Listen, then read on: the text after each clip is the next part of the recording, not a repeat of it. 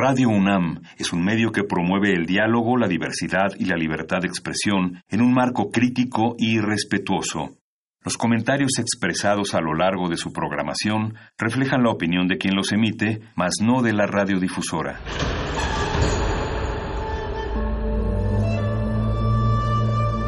Un templo para la apreciación del ser mediante el sonido. Ser mediante el sonido. Para nosotros, El sol sale durante la noche. nuestros gritos llevan la mesura del silencio.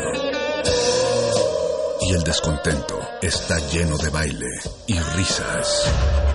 A todo, incluso a nosotros, nos resistimos.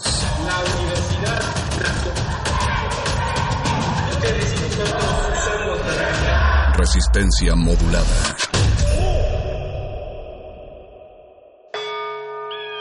Todos somos máquinas perfectas, antenas, dispositivos inteligentes. Somos la comunidad más grande de la historia. Somos la comunidad más grande de la historia. La tecnología es abrumadora. Aquí puedes usarla a tu favor. Resistor. Resisto.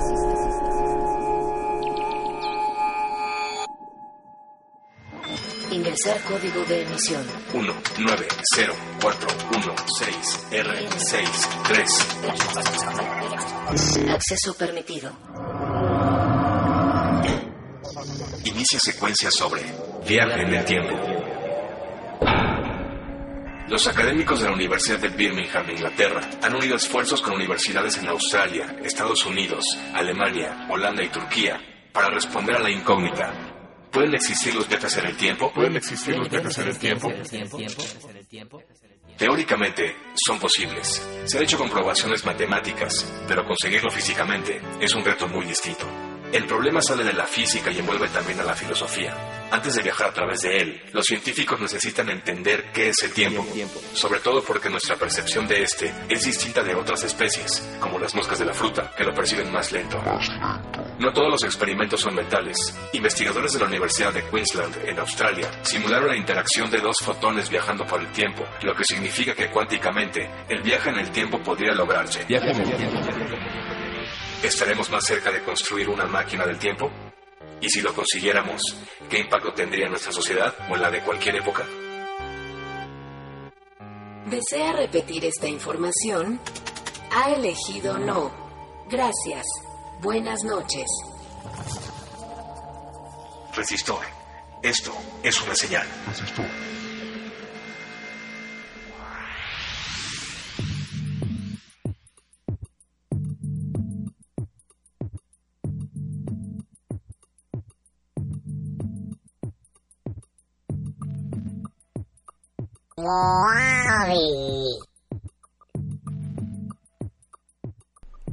Todo fluye, dijo Heráclito, todo está en movimiento y nada dura eternamente.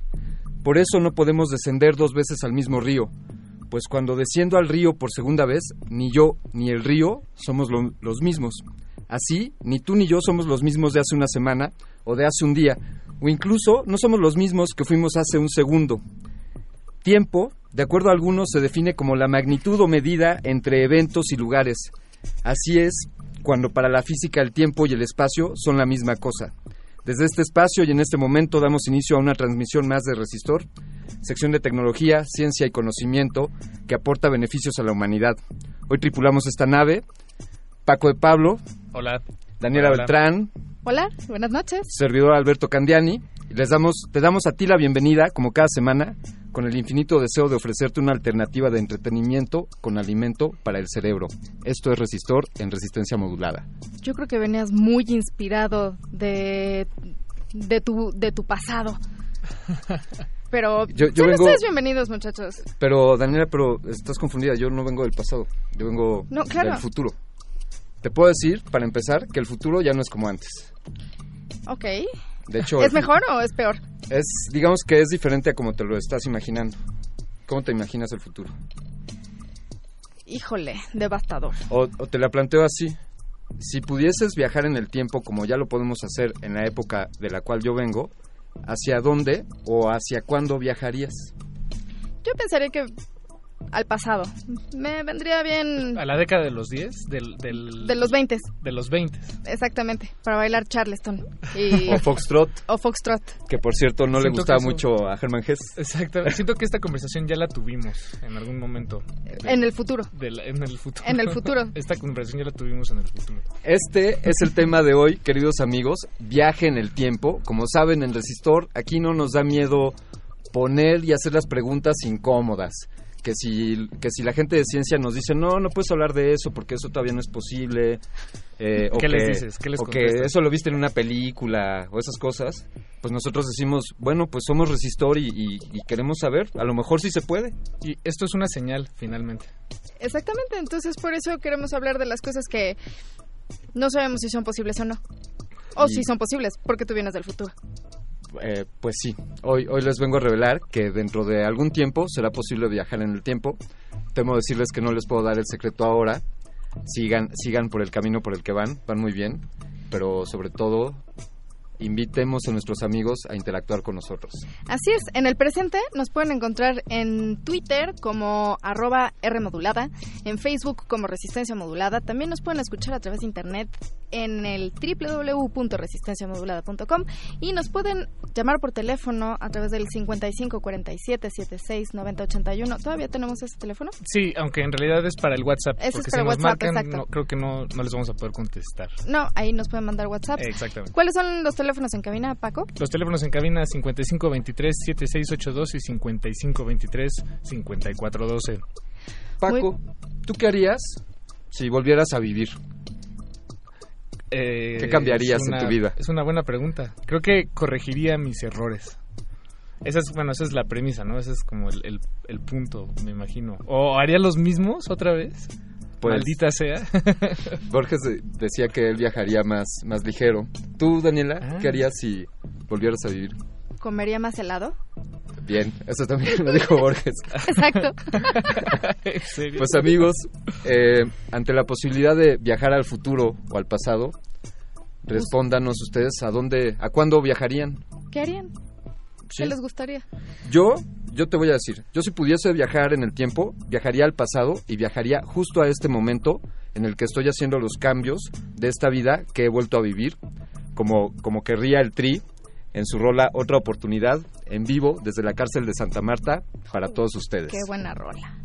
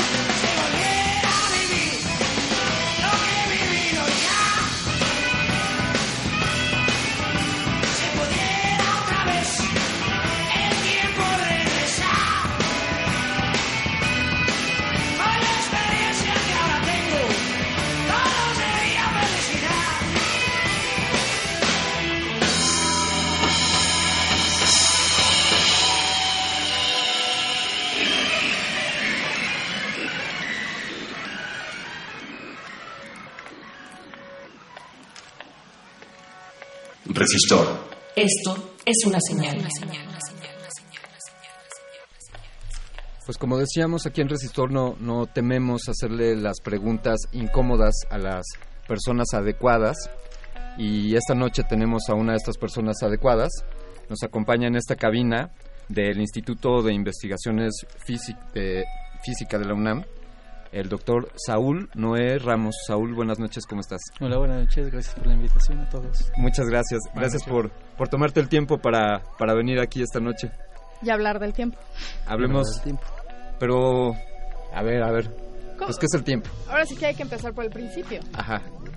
Es difícil de definir el tiempo. Bueno, si simplemente pensamos lo que nos enseñó Einstein hace más de 100 años, el tiempo es como una, un complemento del espacio, es igual al espacio de alguna forma, eh, solamente que extrañamente siempre está caminando en una dirección y a un ritmo determinado. El tiempo se está moviendo y se está moviendo con nosotros ahí encima y es por eso que nosotros lo vemos pasar. Pero lo extraño de el tiempo es que al contrario de todas las otras direcciones que podemos caminar hacia atrás y hacia adelante, el tiempo no. Entonces, en realidad, hasta, hasta la venida de Einstein, nosotros pensábamos que el tiempo era realmente solamente una forma de medir la evolución de todos los eventos, el dinamismo de la vida, el dinamismo de todas las cosas que pasan. Eh, y lo que nos enseñó Einstein es que no, que no es tan simple, que sí podemos utilizar el tiempo comúnmente de esa forma, pero que en realidad es más complejo porque está atrapado dentro de nuestro espacio. Y el hecho de que esté atrapado dentro de nuestro espacio quiere decir que a la hora de que modificamos de alguna forma nuestro espacio, nuestro entorno, cuando presionamos un muro hacia afuera, también estamos expulsando hacia afuera de alguna forma el tiempo. Entonces eso nos lleva a la creación misma del tiempo, que es lo que generalmente llamamos eh, la gran explosión, el Big Bang, que es el momento justo en el que se inicia la creación no solo del espacio, sino también del tiempo mismo. Entonces, hace unos 13.600 millones de años. Casi 14.000 millones de años, sí. Días más, días más o menos. lo, recuerdo bien. Estábamos por ahí. Esto, esto Saúl, eh, esta dirección del tiempo, este ir solo eh, hacia adelante, es a lo que se le llama la flecha del tiempo. ¿Eso es correcto? Sí. Eh, entonces podemos decir que todos estamos viajando en el tiempo en una dirección y a una velocidad. Todos somos viajeros en el tiempo. O sea, todos formamos parte de esta flecha del tiempo. Sí, y todos venimos del pasado de alguna forma. Estamos subidos, montados. Hace rato en el futuro comentaban que era como una especie de, de escalera eléctrica, ¿no? Sí.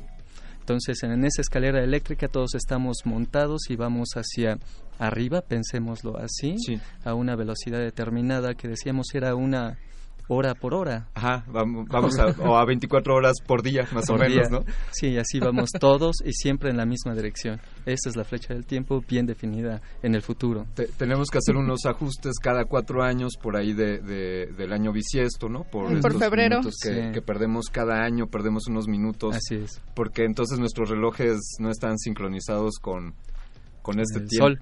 Ajá, exactamente. Y con el giro de la Tierra. Exactamente. Eh, sí podemos entonces, eh, teóricamente, eh, podríamos romper con esta linealidad, con esta tendencia a la flecha del tiempo que va en una sola dirección y en una sola velocidad, y entonces caminar las escaleras eléctricas en sentido contrario? Es bastante complicado imaginárnoslo, pero bueno, teóricamente escuchábamos hace rato, hay personas que han postulado su existencia, pero más que teóricamente desde el punto de vista de la ciencia, creo que los primeros en concebir semejante algunos opinamos aberración, son los escritores de ciencia ficción que me fascinan. Por ejemplo, en 1895 Herbert George Wells escribió esta, este libro de La máquina del tiempo, en el que una persona, un científico, finalmente la crea y se va hacia el futuro y entonces se encuentra una sociedad donde hay eh, seres oscuros que están en guerra con otros seres que en realidad somos nosotros mismos. Y bueno, hay una guerra ahí política, pero él fue el primero en instaurar la idea de poder viajar en el tiempo, pero él viajaba hacia el futuro. Eso es lo que él creó. Y básicamente lo que a muchos nos interesa es viajar hacia el pasado, como en esta otra película, Volviendo al futuro, Volver al futuro, en la que somos capaces de crear una máquina, el DeLorean, que se va hacia el pasado y podemos ver a nuestros papás y no sé qué. Teóricamente eso representa desde el punto de vista de la ciencia, una imposibilidad tremenda por lo que llamamos paradojas. Si nosotros mismos matamos, por ejemplo, a nuestro abuelo, entonces, ¿cómo es posible que nosotros hayamos existido en primer lugar para poder matar a nuestro abuelo.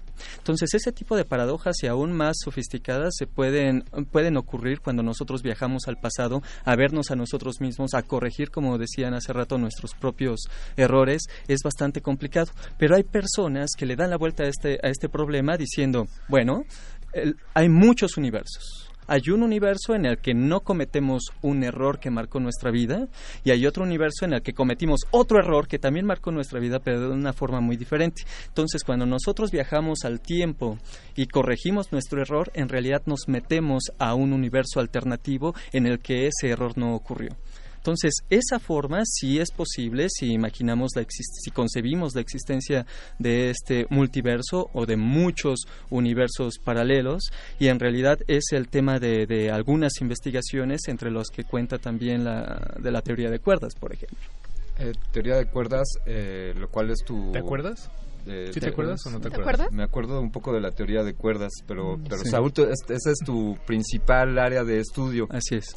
Eh, ¿Podrías, esto, esto va a ser un poco un reto, pero sé que lo manejarás bien, ¿podrías explicarle a nuestra audiencia de manera sencilla en qué consiste la teoría de cuerdas? aunque poco tenga que ver con el viaje en el tiempo directamente, en realidad es bastante sencilla la teoría de cuerdas. Nosotros creemos que estamos compuestos de partículas, puntos que se mueven, que nos construyen, que construyen nuestro entorno, los planetas, el Sol, todo. Eh, y es así como hemos crecido pensando, son puntitos que componen todo. ¿Qué pasaría si en realidad de puntitos fueran cuerdas, fueran mecates, así como los imaginamos, como brazaletes, pero bastante pequeños, muy muy pequeños, inimaginablemente pequeños, tan pequeños que ni siquiera con los microscopios más pequeños los podemos ver. Eso sería una cuerda. Ahora le preguntamos a esta cuerda si funcionaría, si sería compatible con lo que llamamos la mecánica cuántica, también inventada hace 100 años, la mecánica de lo más pequeño, en donde, por ejemplo, un- una partícula puede atravesar un muro completamente sólido por efectos cuánticos o podemos tener teletransportación. Las cuerdas podrían ser entes, estos mecates, podrían ser entes que atraviesan paredes, entes cuánticos que se teletransportan, pero solamente si vivieran en 11 dimensiones.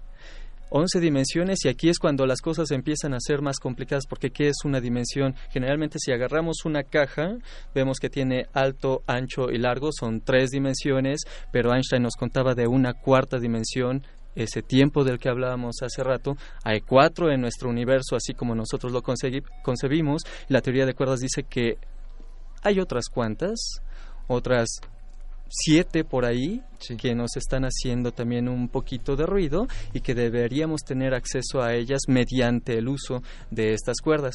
Ahora, volviendo un poquito al tema de, de el viaje en el tiempo y su interacción con la teoría de cuerdas, lo que nos podemos imaginar es que estas todas estas dimensiones adicionales no son tan rectas como las de una caja, sino tan chuecas como incluso las dimensiones de nuestro planeta. Entonces podría ser que el tiempo, en la teoría de cuerdas particularmente, estuviera tan chueca que fuera una dimensión cíclica, ¿por qué no?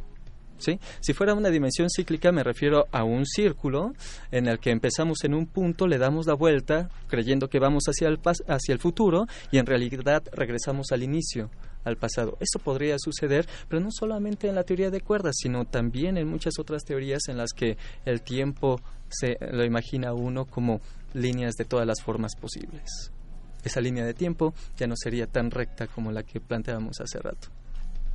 El, el el sinuoso camino del tiempo Sí. eh, que nos lleva que nos lleva en una sola dirección hasta hasta ahora o hasta donde podemos.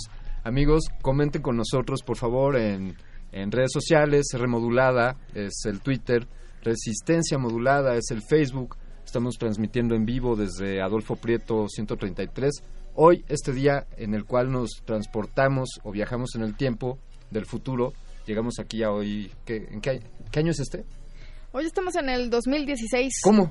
¿Así es? ¿Después de Cristo? Eh, no, antes. Ah, perfecto. Entonces voy a llegar a tiempo. Todo bien. Eh, ¿Qué te parece, Danger, que ponemos algo, algo de otros tiempos? Sí, aprovechando que hoy están en vivo. Oye, hoy, hoy estos que vamos a poner están tocando aquí en la Ciudad de México. Así es. Seguramente muchos de, nuestra, de nuestros radioescuchas sabrán de quién estamos hablando cuando decimos que You Could Be Mine, tema de Terminator 2, película de 1991, Guns N' Roses, en Resistor.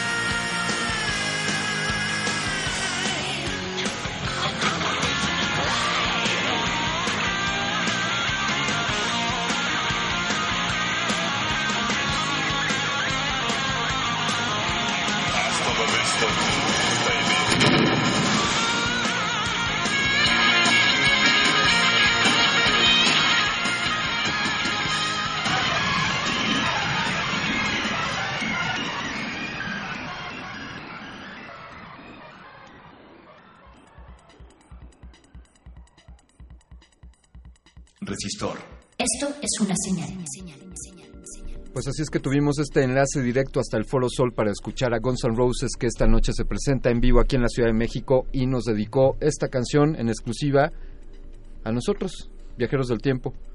Resistor bueno, y a ustedes, muchachos, por estar con nosotros compartiendo eh, sus orejas esta noche. Entonces, vamos a seguir platicando sobre el viaje en el tiempo, la mm. posibilidad, la no posibilidad. Miren, yo les voy a decir, o sea, tengo algunas, tengo algunas licencias de cosas que sí les puedo decir, como algunas pistas, para que sigan caminando hacia encontrar el viaje en el tiempo. Okay. Eh, el acelerador de partículas y la, eh, las ondas gravitacionales. Acelerador de partículas, ya hemos hablado aquí en Resistor, de hecho tuvimos aquí un joven de la UNAM, Chico Partículas, Chico Partículas. Cristóbal García. Hace él hace aceleradores de partículas en sus tiempos libres. Con menos de 100 dólares. Sí, sí, 67 dólares. Y también hemos hablado aquí, no a fondo, pero lo haremos sobre el descubrimiento de las ondas gravitacionales, que es algo que Albert Einstein, amigo que, que acabo de ver hace poco, eh, predijo. En el futuro. Eh, lo, lo vi en el futuro. Nos encontramos hace unos años y nuevamente nos vimos en el futuro.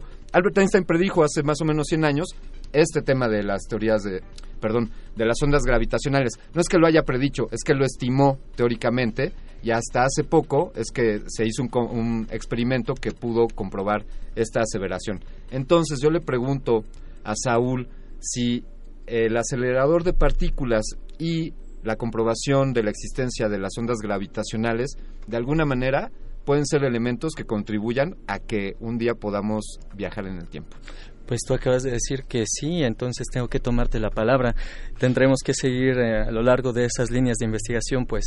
El asunto es que, fíjate que hubo una, una cosa muy chistosa del gran colisionador de hadrones que mencionabas, que ocurrió en el 2011 y que nos vincula directamente con el viaje en el tiempo. Déjame primero decir por qué nos vincula. Einstein dijo que si pudiéramos viajar más rápido que la velocidad de la luz, entonces automáticamente podríamos violar la flecha del tiempo y podríamos viajar hacia el futuro o hacia el pasado. Pero desde entonces hemos tratado de buscar en la naturaleza algo que vaya más rápido que la velocidad de la luz sin ningún éxito. Sin embargo, en el 2011, eh, en el Gran Colisionador de Hadrones, orientaron unos protones, que son como los núcleos del helio, del hidrógeno, directo hacia Italia. Y los italianos dijeron, qué bueno que me los enviaste porque yo lo que quiero detectar son otras partículas bastante más pequeñas y bastante más italianas, que son los neutrinos, que fueron de alguna manera inventados en Italia.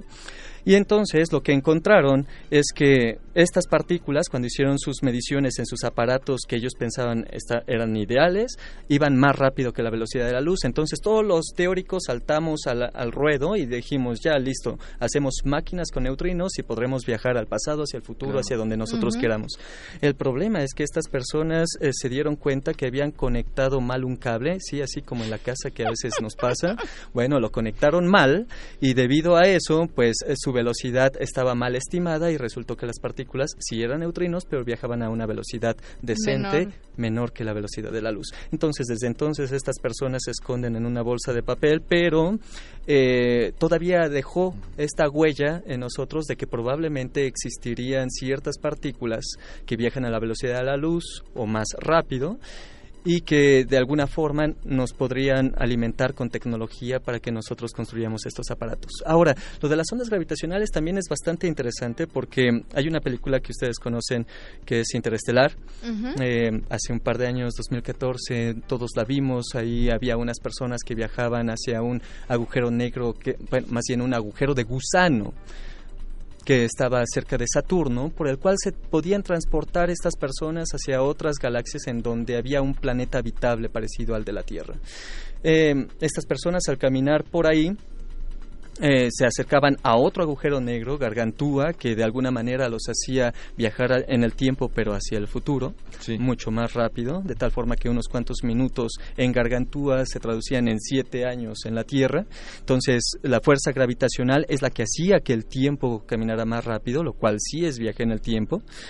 Eh, el caso es que lo que está relacionado con las ondas gravitacionales es que la persona que les enseñó todo esto a los de Interestelar fue Kip Thorne, que es el jefe máximo del descubrimiento de las ondas gravitacionales allí en Estados Unidos, en la colaboración LIGO, que, que nos dio este anuncio espectacular en febrero, en el que nos, nos describió Kip Thorne precisamente que detectaron estas ondas y que estas ondas nos permitirían observar ciertas sustancias que no reflejan ni emiten luz. Entonces, como nos permiten identificar estas sustancias y estas sustancias emiten ondas gravitacionales, son fuente de radiación gravitacional, entonces probablemente tengan mucho que ver con cómo funciona el espacio y el tiempo de acuerdo a Einstein, porque el espacio y el tiempo es deformado por la presencia de este material. Entonces, si entendiéramos con, con estos detectores de ondas gravitacionales ese material oscuro que no emite ni refleja luz, probablemente estaríamos caminando en la dirección correcta para entender por completo la gravedad y finalmente cómo funciona el tiempo, si es que es tan lineal como nos lo imaginamos o completamente deforme como se lo imaginan algunos teóricos locochones como yo. Ahí está, el tiempo, eso, eso van muy bien, ¿eh, Saúl? gracias, gracias. Te, lo mandan a decir del futuro. Muy bien, muy bien. Se lo voy a decir a mis amigos. Aquí estamos en Resistor, hablando de viaje en el tiempo. De hecho, viajamos en el tiempo para llegar hoy aquí, eh, a pesar de a pesar de todos los elementos. Y eh, a mí me gustaría, a mí me gustaría que que alguien más nos diera su opinión, eh, quizá alguien que haya estado pues desde el principio, alguien que haya estado cuando el Big Bang, de hecho sé que este ente, sé que este ente estuvo estuvo ahí presente cuando todo comenzó. Desde el origen de los mundos, desde el origen de los tiempos. Él entiende el alfa y el omega. Así es. Le damos la bienvenida al doctor Arqueles. Ya no es para tanto, Alberto Candiani. Gracias por la invitación a Resistor. Un gusto para mí estar aquí con ustedes. Su casa, doctor, siempre, siempre lo ha sido. Eh, yo le querría, yo le quería preguntar, usted que tiene relación directa y, y, si podemos responder esto antes de un corte que tendremos que mandar en un par de minutos. ¿Qué diría, qué diría Don Cronos respecto a que los seres humanos, los mortales, viajemos en el tiempo? Bueno, precisamente desde una perspectiva mitológica, el tiempo es una de las primeras cosas o de los primeros elementos que conforman la existencia. Es uno de los titanes, ni siquiera es uno de los dioses olímpicos, Cronos. Y Cronos precisamente es una especie de, de cosa o de entidad que consume, que hace que lo que está vivo muera. Entonces, probablemente Cronos te repetiría la famosa frase de que todos vamos a morir, Alberto Cadiano. Ese es uno de los principios esenciales que, como ustedes han estado hablando, tiene que ver con el tiempo. Entonces, el asunto está en por qué se nos vuelve tan complicado el tiempo, qué es lo que queremos saber acerca de él, o por qué nos complica tanto la existencia, por qué no solo podemos aceptar que nos vamos a morir y que esta línea eh, de la cual formamos parte por una ínfima eh, partícula de esa gran, gran línea que tiene millones de años de existir, eh, no puede ser una experiencia digna de vivirse, aunque sea así de corta, precisamente. No hay que desechar la importancia de cada ser vivo, de cada ser que existe, desde la hoja de un árbol o una pequeña hormiga, hasta nosotros seres vivos, seres humanos, o una piedra, una roca, eh, un edificio, todas las cosas pues que componen la existencia y que están en este plano tan extraño que está compuesto de espacio y de tiempo. Eh, doctor, yo voy a voy a mandar este corte dejando dejando en el aire esta frase de William Gibson, quien dice que el futuro ya está aquí, en realidad, solamente que no está eh, equitativamente distribuido. Ahí los dejamos, volvemos después de este corte. Resistencia modulada.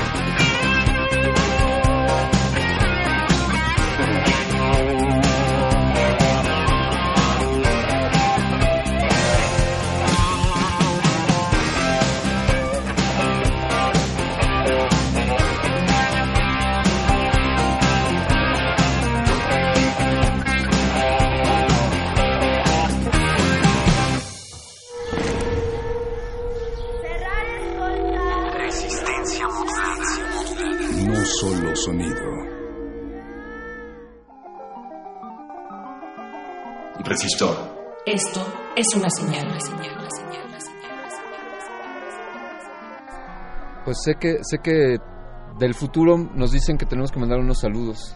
Así es. Vamos a darle, a mandar saludos de aquí hasta Torreón a Jorge García, quien nos está acompañando acá en nuestra transmisión de Periscope, que se nos cayó, ofrecemos una disculpa, pero ya estamos al aire otra vez. También Básico 3 nos está siguiendo desde Guatemala. Saludos a Leopoldo. Guatemala, saludos a Guatemala. Saludos a Guatemala, saludos a Leopoldo Cova, eh, Raúl Marroquín, Vania Nuche y a todos los que nos están acompañando en las redes sociales a través de nuestra transmisión en Periscope y evidentemente a través de FM. De la frecuencia modulada. Un saludo a Vania Nuche, nuestra compañera de primer movimiento. Amigos, aquí en Resistor estamos rifando hoy en exclusiva un viaje, un viaje en el tiempo, únicamente hacia el futuro. No, pero mañana. ¡Wow! ¡Qué O sea, mañana, ¿no? Sí, sí, sí. Es, o sea, hoy te ganas el boleto para viajar a mañana. Ok. ¿Y qué, ten- qué- qué se tiene que hacer? Pues nos tienes que mandar un saludo por, por Twitter. Y tenemos indefinidos de aquí a que termine la emisión. Y les voy a dar, en esto de que sí podemos dar algo de información del futuro, sí les puedo asegurar que el próximo martes esta transmisión la podrán escuchar, además de por el 96.1 de FM, en el 860 de AM. Así es, muchachos, amigos, colegas, resistores. Si quieres escucharnos por AM, la próxima semana estaremos transmitiendo en los mismos ¡Uh! horarios de Resistor. Eh, yo quiero preguntar a, al doctor en física si el tiempo es entonces solamente una percepción de los seres humanos o si es algo que está aun cuando los seres humanos no existiéramos. Es una pregunta bastante complicada porque, bueno, eh, no sabemos si nuestra percepción de la realidad coincide, desde un punto de vista meramente filosófico, coincide con la realidad misma. Es de hecho una de las cuestiones que en la mecánica cuántica uno se plantea mucho. La realidad existe hasta el momento en que la observamos o ya existía antes. De acuerdo a Einstein, la realidad existe, está ahí, el tiempo existe y está ahí y siempre ha estado ahí perennemente de alguna forma desde sus inicios. Pero si le creemos un poquito a la mecánica cuántica, solo son nuestras observaciones las que causan alguna modificación en el entorno y que producen asimismo nuestra percepción. Entonces eso es bastante complejo. No me atrevería a dar una respuesta definitiva desde un punto de vista científico. Eh, ¿qué, nos podría decir la, la filosofía, doctor Arqueles? ¿El espectador eh, se vuelve una fuerza que influye en los fenómenos? Bueno, hay una explicación de, carácter mitológico, volviendo al asunto de Cronos, porque Cronos no es el único dios del tiempo eh, para los antiguos griegos y, romanos. Está Cronos, pero también está Kairos y también está Eón o Aión. Lo, lo curioso es precisamente cómo se percibe el tiempo según uno, cada uno de estos dioses. Eh, Cronos sería un poco de manera similar a lo que diría Einstein, una, una cosa que está ya ahí, y esto se explica de la siguiente manera. Cronos junto con Urano, que es el cielo, y Gea, que es la tierra, son eh, los titanes o los dioses primigenios, es decir, sin tierra, sin cielo y sin tiempo, no hay nada. El espacio en el que se desenvuelve lo que existe necesita tierra, cielo y un tiempo para desenvolverse. Entonces sería, desde ese sentido, una característica necesaria para lo que existe. Es como el caldo de cultivo en el cual sucede Algo todo. así. Lo curioso es precisamente que este Cronos luego se vuelve Kairos y Kairos es el nieto de Cronos, es hijo de Tique y de Zeus. Entonces, este Kairos es otro tipo de tiempo que tiene que ver con el destino, porque Tique es la diosa del destino. Entonces, el nieto del tiempo eh, es hijo del rayo o de la luz, de la iluminación, del conocimiento y del destino. Hay una cosa bastante particular ahí en términos de arquetipos humanos. Y por último está Ion, que es propiamente un dios de la mitología fenicia, retomado por los romanos, que tiene que ver con lo eterno. Este concepto también tan complejo que, que, que es lo eterno. La idea de un tiempo torcidamente cíclico, que no es una línea, para nuestra percepción es una línea recta, pero esa línea recta es tan grande o tan compleja que en realidad se vuelve curva y se vuelve un ciclo. Entonces la percepción también se puede volver muy compleja en términos mitológicos. Eh, no puedo no puedo evitar remitirme a la idea de que si la Tierra es plana y en realidad es curva. Es decir, eh, si pensáramos en el tiempo como, como un fenómeno cíclico y que trasciende más allá de nuestra percepción, que nuestra percepción pues es de algunos años de vida, eh, efectivamente me inclino a creer que este, este solamente sea un Big Bang más, como un pulsar más de este universo que sigue palpitando y que nosotros solo somos un fenómeno sucediendo en una de estas palpitaciones. Una y otra vez, una y otra vez. Como que esto ya lo había visto o escuchado antes. ¿Qué, ¿En qué año me dijeron que estábamos? 2016 antes de, antes de Cristo. Eh, eh, doctor Ramos, ¿podría contarnos un poco sobre las investigaciones que se hacen en el instituto respecto a las teorías de cuerdas? Eh, hay algunos experimentos, todo es meramente científico, eh, perdón, meramente teórico. Esto un poco como para invitar a la audiencia a acercarse al instituto. Bueno, eh, no, no todo es meramente teórico. En cuanto al viaje en el tiempo, sí, absolutamente. Sin embargo, hay otras muchas investigaciones en las que básicamente intentamos describir cómo funciona nuestro entorno, cómo funcionan las partículas, cómo se desarrollan, hasta dónde pueden afectar nuestra, nuestras percepciones y nuestra tecnología. Básicamente hay personas que se dedican al diseño de materiales utilizando las cosas que hemos descubierto ahí mismo. hay otras personas que se dedican a estudiar, por ejemplo, cómo se ve la pirámide del Sol en sus en sus entrañas, utilizando partículas que nos están lloviendo de todas partes, llamados rayos cósmicos. Podemos averiguar también cómo se ve el Popocatépetl, utilizando exactamente la misma tecnología que emplea, de hecho, algunas de las partículas que observan nuestros compañeros allá, los neutrinos italianos y todos ellos. Eh, eh, entonces, eh, básicamente nos es de alguna utilidad conocer esto que se está haciendo allá en el gran colisionador de hadrones para reproducirlo también en nuestros experimentos y aplicarlo.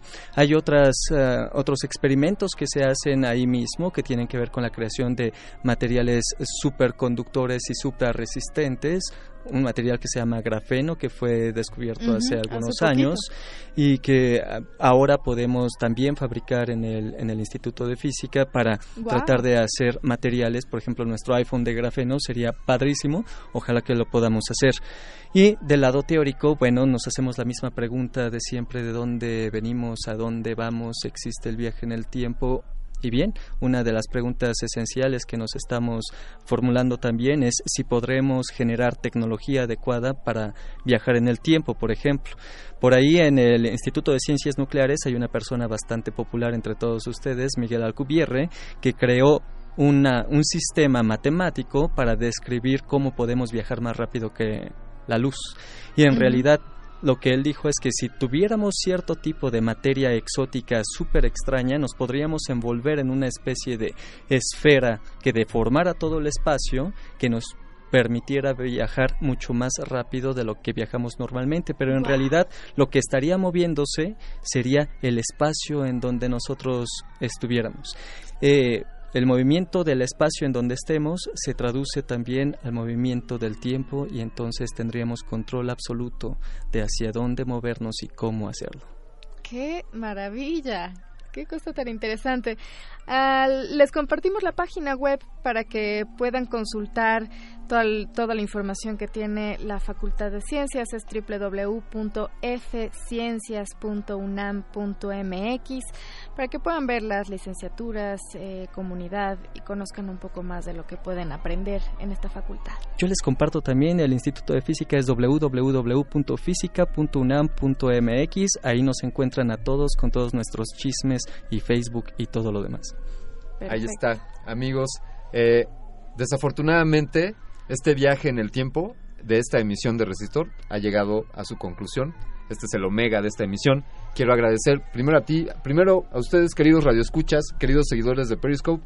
Daniela Beltrán, un placer estar contigo. Igualmente, queridísimo Alberto Candiani, Paquito de Pablo. Un placer, gracias. Eh, sobre todo, también agradecemos a nuestro invitado, el doctor Noé Ramos Sánchez, eh, Gracias por invitarme. Muchas gracias, por gracias favor. a todos por escuchar. Es tu casa. Bienvenido. También al doctor Arqueles, que él sabe que siempre le agradecemos. Gracias, Alberto Candiani. Gracias. Eh, gracias a la producción, Betoques, Mónica. Gracias, Andrés. Gracias a todos, amigos.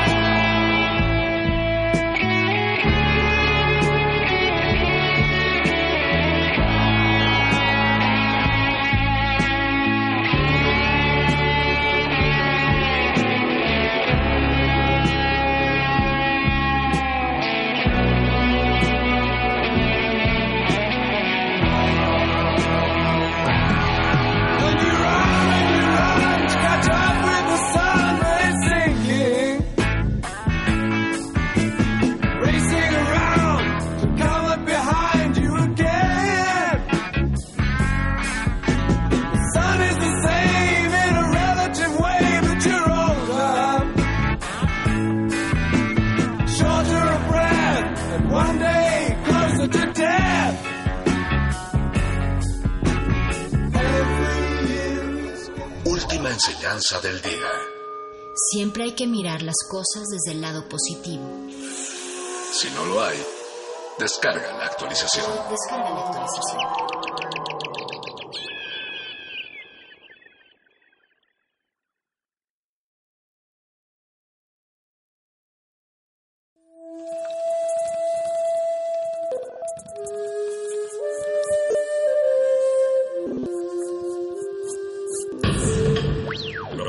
Música emergente es como el silencio. Presente a nuestro alrededor. Pero audible solo para quienes tienen disposición de escuchar. Como todos, en este campo de cultivo. Cultivo de ejercios.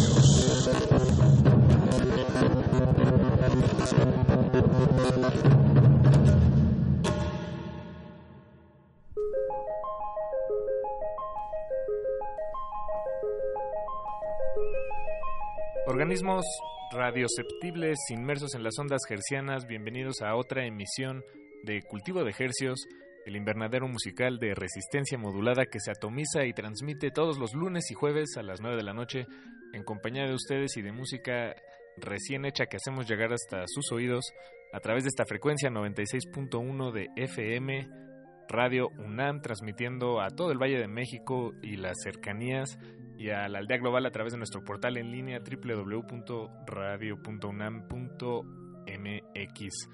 Les saluda desde estos micrófonos su servidor Paco de Pablo. Agradecemos enormemente su sintonía. Y bueno, pues esta noche les tenemos un episodio que nos emociona sacar finalmente al aire para compartirlo. Se trata de una conversación que tuvimos hace un par de meses con Nidia Góngora y Andrés Lucumí. Ambos son miembros de Canalón de Timbiquí. Es un colectivo, un grupo de música folclórica que nos visitó desde el Pacífico Sur, allá en Timbiquí, precisamente una comunidad de Colombia. El, pues el programa lo hicieron ellos prácticamente y no nos queda nada más que agradecerles porque fueron muy generosos al contarnos toda su historia y nosotros calladitos, calladitos y fascinados como cuando escuchamos por primera vez su música, pues esperamos que ustedes también disfruten esta charla y esta selección musical que todo corre a cargo básicamente de, de Canalón de Timbiquí. Muchísimas gracias a Nidia Góngora, líder de, de, este proyecto, y a Andrés Lucumí que nos acompañaron. Eh, y bueno, gracias a mis colegas Apache Raspi y Eduardo Luis Hernández Hernández que no se encuentran en este momento conmigo, pero también fueron parte de toda esta realización. Esperamos que lo disfruten, están en cultivo de ejercicios de resistencia modulada. Cultivo de ejercicios. Entonces, Timbiquí da al Pacífico. Pacífico Sur. Pacífico Sur. Sur-Occidente. Tienen mar. Claro, tenemos mar y tenemos río. Eh, Timbiquí es uno de los, de los tres municipios que hacen parte del departamento del Cauca. Estamos hablando del sur de Colombia, ¿no? Exacto. Tenemos mar, tenemos río, que el río lleva el nombre del municipio que se llama Timbiquí. Timbiquí. El río Timbiquí, sí.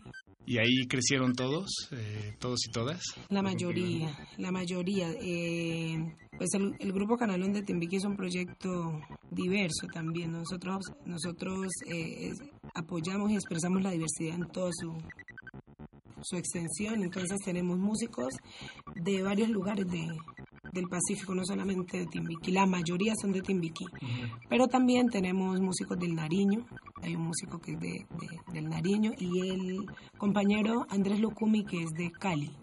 Ah, ok, bien, bien. Andrés aquí también presente en esta grabación. Sí, sí él sí. viene del proceso también de la... Tenemos un semillero en, en Cali, en el distrito de Agua Blanca, que es el sector de Cali donde hay mayor población afro y gran parte de esa población afro viene del Pacífico.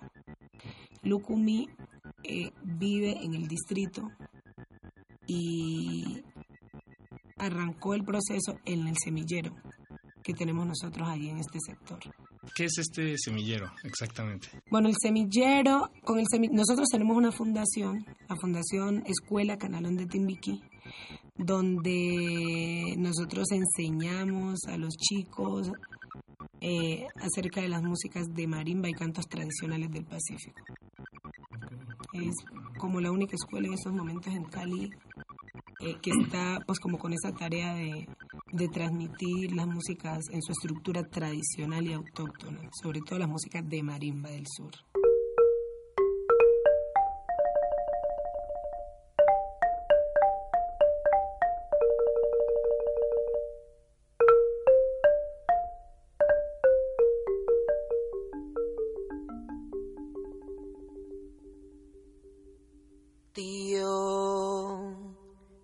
Chupecito.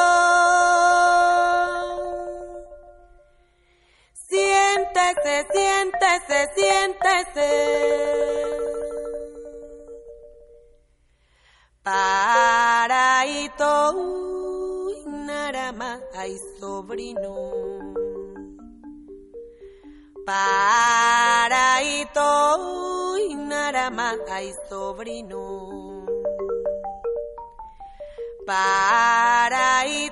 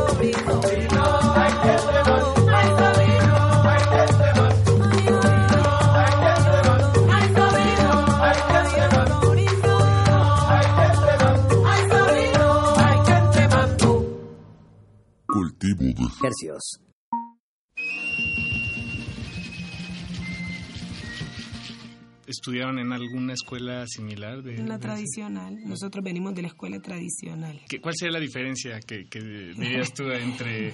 pues las dos escuelas para mí tienen el valor que merecen. Entonces, eh, la mayoría de los músicos del grupo venimos de familias por tradición de cantoras y de cantores.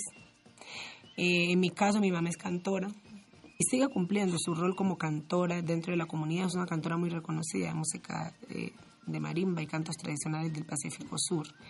Y ese es el, mi caso es el de muchos de los del grupo. Y pues nosotros aprendimos de esa tradición en la comunidad.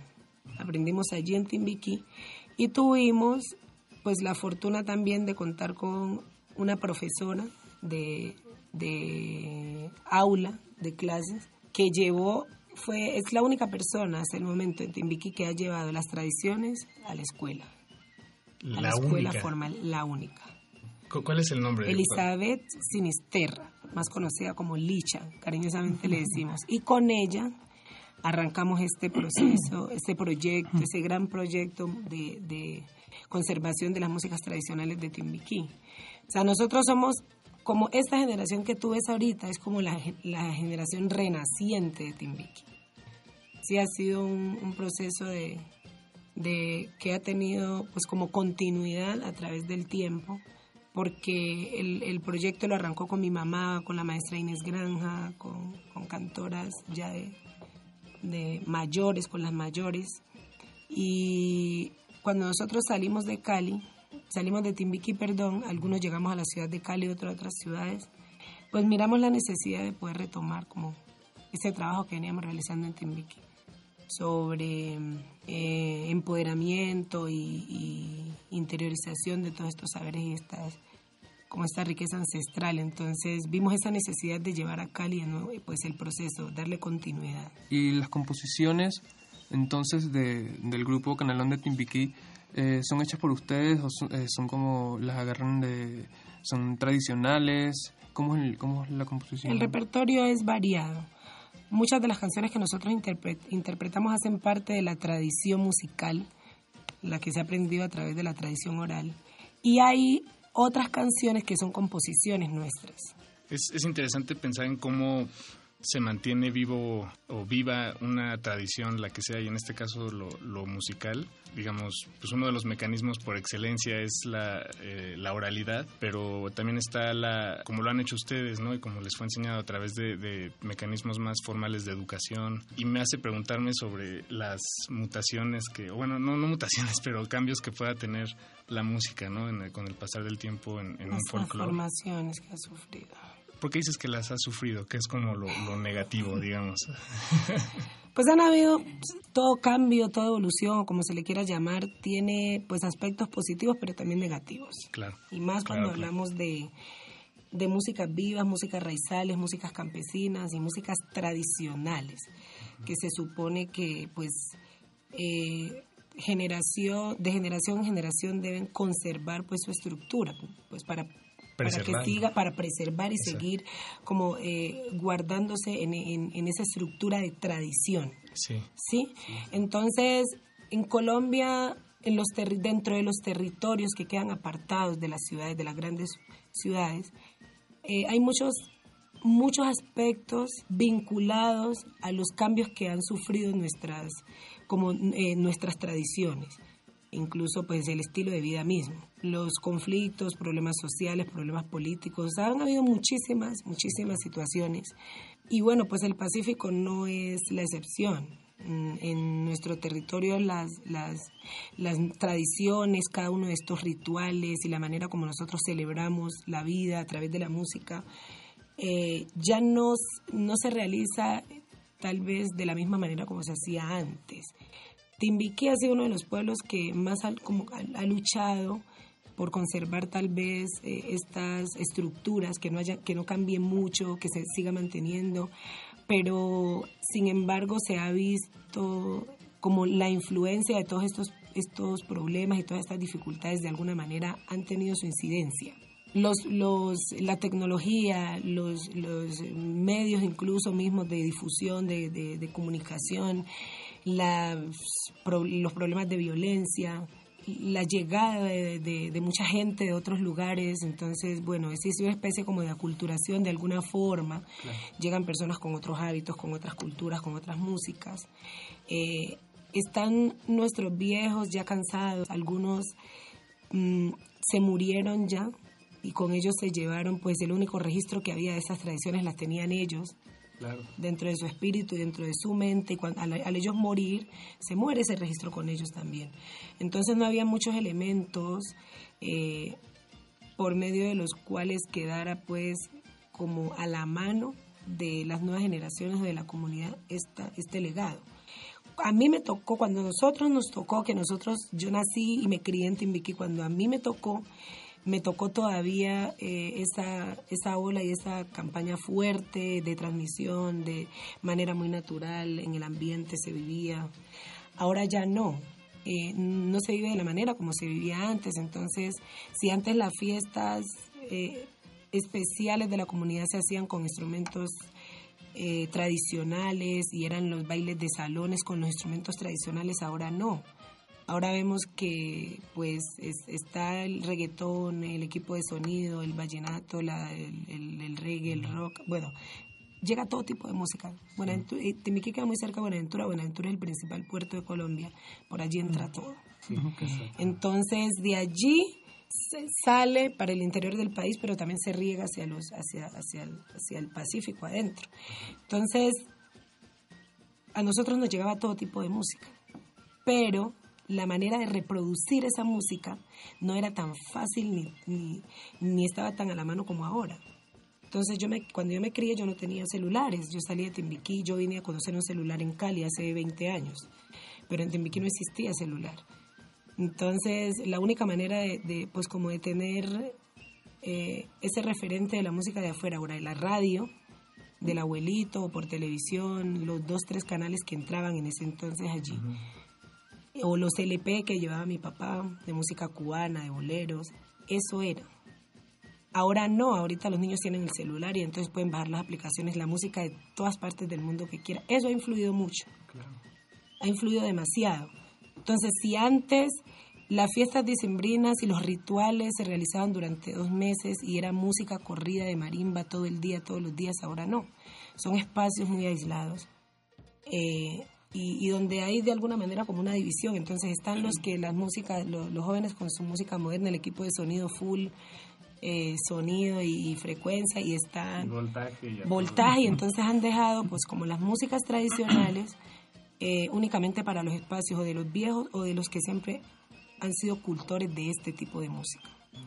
¿Cuál es el papel que ha cumplido allí Canalón? Que nosotros de alguna manera pues somos como eh, la revelación de jóvenes que le hemos dado la importancia que merece el papel de la tradición y hemos retomado mm, como este legado y de alguna manera estamos impulsando a los jóvenes a que es uno de los caminos que hay que seguir.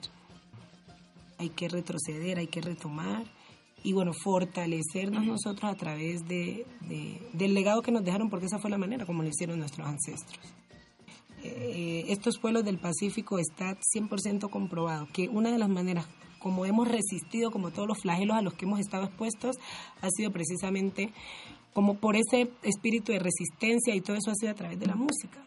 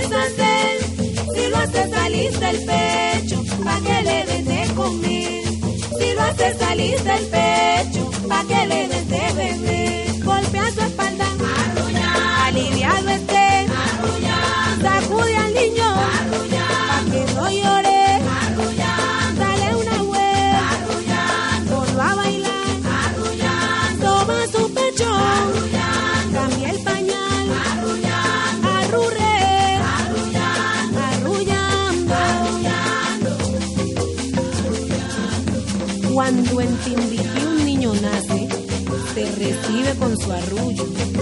Desde que empieza a ser niño, se le enseña a bailar. Todo en mi pueblo es fiesta, hasta en el momento de trabajar. Y siempre se alegra mi alma cuando escucho vamos a arrullar. Arrullamos al que nace, arrullamos a Jesús, arrullamos a la Virgen y al que al mundo dio la luz.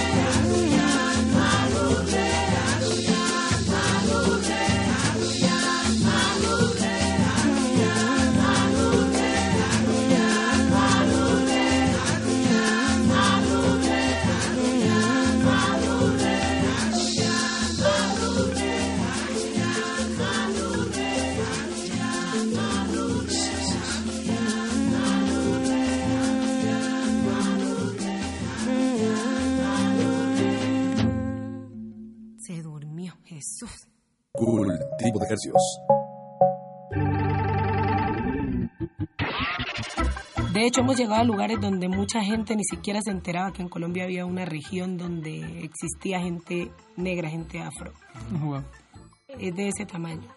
Entonces, pensamos que eh, también ha sido importante como el- la manera como se ha enfocado el proyecto, porque de alguna forma eh, nosotros nos hemos convertido no solamente como en embajadores de las músicas tradicionales y de hacer música con sentido y llevar diferentes mensajes a través de nuestros cantos y a través de las reflexiones que hacemos también eh, dentro de, en, en los conciertos, sino que nos hemos convertido en una especie de, de, de ser los portadores de esa voz, de aquellos que tienen voz pero no son escuchados. Entonces hemos visto en la música pues también de alguna forma la oportunidad, la posibilidad de poder abrir esos espacios para, para llevar ese mensaje porque sabemos que mucha gente escucha. A través de la música se puede educar, se puede formar, se puede transformar. Entonces la idea que nosotros llevamos precisamente a través de cada una de esas canciones es poder llevar un mensaje, un mensaje claro. Si sus abuelos escuchan, bueno, tal vez ya lo han hecho, escuchan su música, ¿sentirían ellos que responde a, bueno, que es música tradicional o tal vez ellos escuchan matices más, digamos, modernos o, o- o fuera de época? Pues las dos cosas, porque nosotros hemos estado allí de alguna manera en la escuela con ellos eh, y ellos han ido guiando a través de los años todo este proceso. Nosotros tratamos al máximo dentro de la propuesta Canalón conservar la mayoría de los elementos que hacen parte de esa expresión autóctona, desde lo raizal, desde lo tradicional. Pero también eh, hay, hay una mezcla allí entre estas expresiones y desde la manera como nosotros lo sentimos, lo percibimos. Eh, y desde el arte mismo, o sea, cada, cada quien le, le, le pone como el canto su, su el, el elemento y ese, ese elemento se refleja desde el ser, desde lo que tú eres. Entonces, eh, bueno, yo canto muchas canciones que mi mamá me enseñó pequeña, pero obviamente cada, cada una la, canta desde su ser mismo. Entonces yo lo hago desde la manera como yo lo aprendí, desde la manera como, como tal vez el universo mismo me dotó a mí para hacerlo. Y trata uno de hacerlo tomando elementos de lo que aprende, pero vinculando elementos propios, porque la idea aquí, más que imitarlos a ellos, eh, es poder interiorizar la música, poder entender el sentido de ella, desde lo espiritual, desde lo técnico, y, y luego poder expresarlo. Pero entonces allí, como te digo, van en juego los elementos de la, de la tradición, que ya pues ahí viene eh, toda la parte, podríamos decir que técnica, los dejos, eh, eh, que son como los términos que manejamos nosotros. Mm, ¿Qué, qué, qué para expresar la, la forma, la- los matices, la forma del canto. Entonces, eh, en, en un canto, por ejemplo, en un currulao, hay, hay chureo, eh, están los dejos, está el jondeo, no sé qué. Esas, ese tipo de cosas nosotros 100% lo vinculamos. Pero entonces ya va también el sentir, han cambiado incluso las letras, porque si, si tú ves las canciones que cantaban nuestros abuelos, muchas tenían muy poco contenido de letra.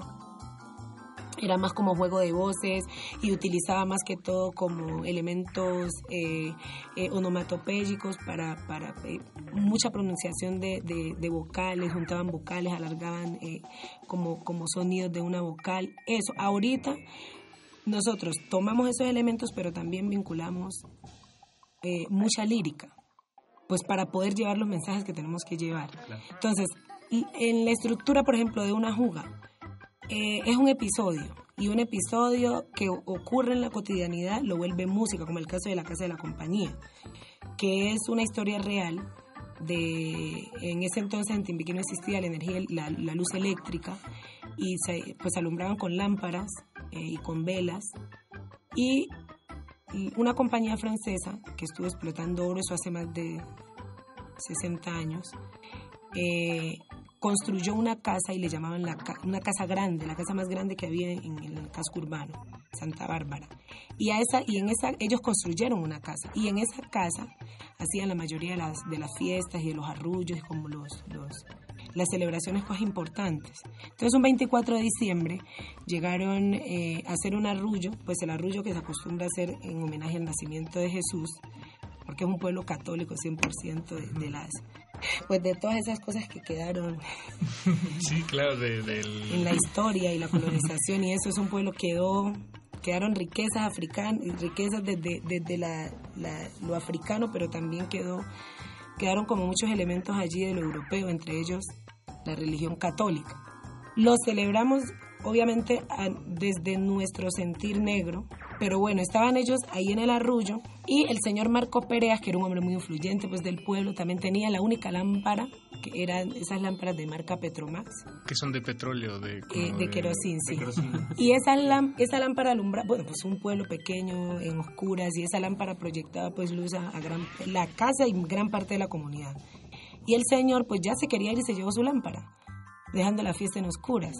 Y allí un miembro de la familia Balanta empezó a cantar, desde la espontaneidad salió el canto. Entonces, la casa de la compañía se quedó en la oscuridad, porque don Marco Perea se llevó su Petroma.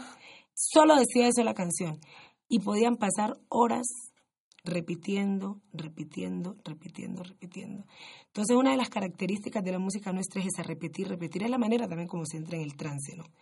Repetir, repetir, repetir.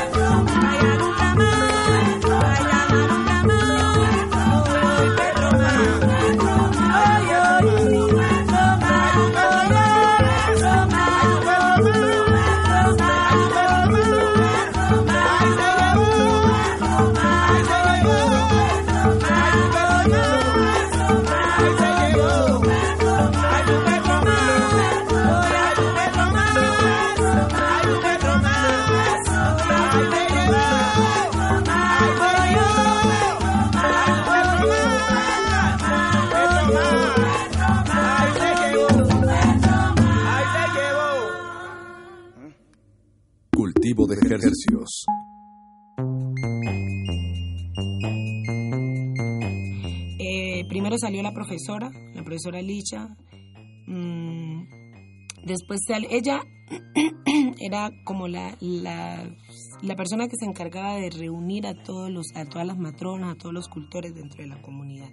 Entonces, si había una, in- una invitación a algún evento fuera de la de Timbiquí, pues siempre la contactaban a ella, pues por su amplio conocimiento y también por la, la manera como de ella organizar, por la pedagogía, pues era una, pues, es una mujer muy estudiada, entonces pues de alguna forma eh, adquirió elementos para, eh, pues como para poder guiar, pues de cierto modo a, a- a- a estos cultores.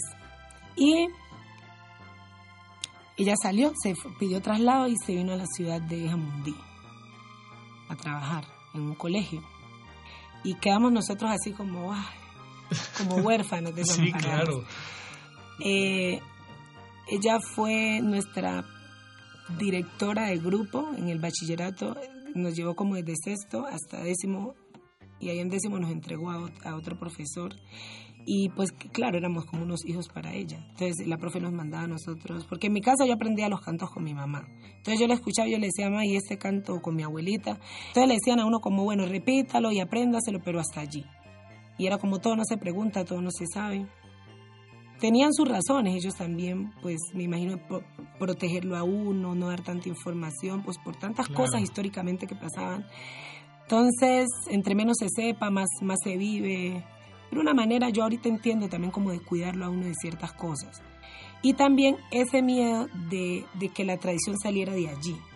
¿sí? Lo, lo cuidaban como algo muy, muy de, de allí, de la de- protegido, exacto.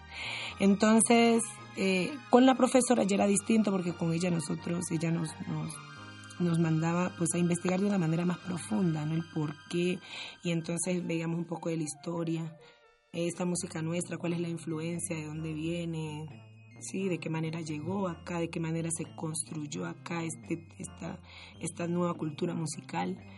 eh, la manera como se construían los instrumentos, los materiales, sí era mucho más profundo, ¿no? Cuando ella se vino, pues quedamos nosotros, y uno, el muchacho, la curiosidad del muchacho, hey, yo quiero aprender a construir tal instrumento, entonces nos decía, bueno, vamos a ir a investigar con los viejos de qué manera construyen ellos los instrumentos y obvio, pues si llegamos con la profesora, ellos nos, nos daban la información. Ya había pues también como un respeto por ella. Entonces cuando ella sale de Timbiquí, nosotros quedamos como, wow, queríamos seguir pues en el, en el proceso que veníamos. Y ya, bueno, terminé el bachillerato en Timbiquí en el 96, finales del 97, me voy a la ciudad de Cali.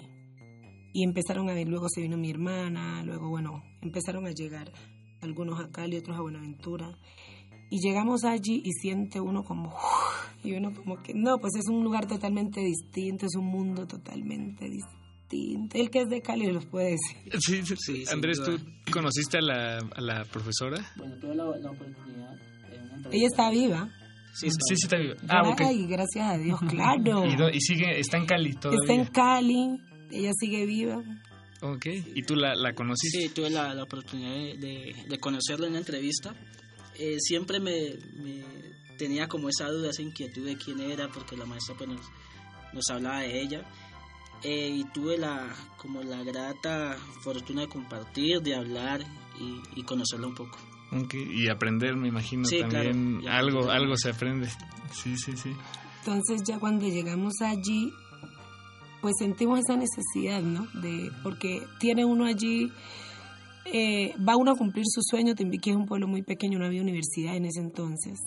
Entonces, cuando uno terminaba el bachillerato, Tenía que salir si quería seguir. quería seguir Ajá. estudiando, quería uno pues ya eh, ir a la universidad y, y seguir en, en pregrado, posgrados, tenía que salir obligatoriamente, porque ni siquiera a distancia habían programas.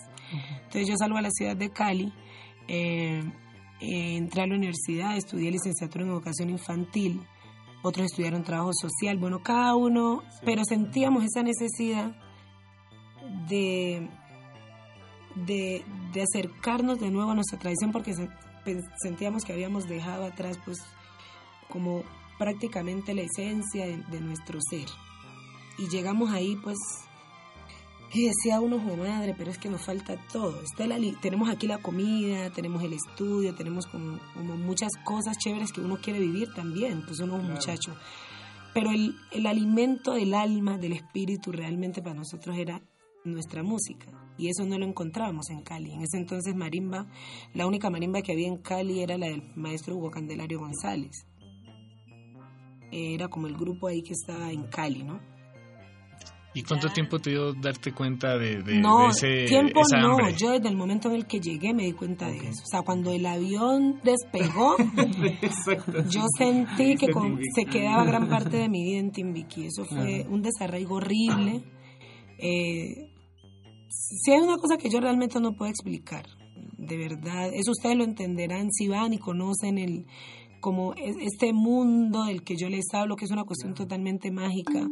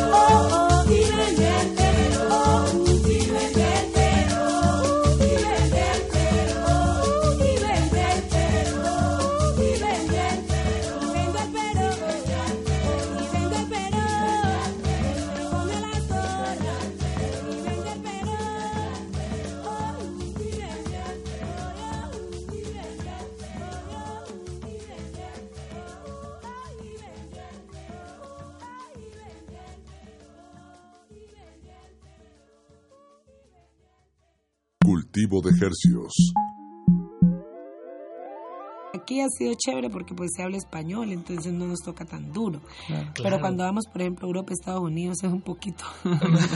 se sufre más. Además, la comida aquí es, lo más, es más cercana a la nuestra, ¿no?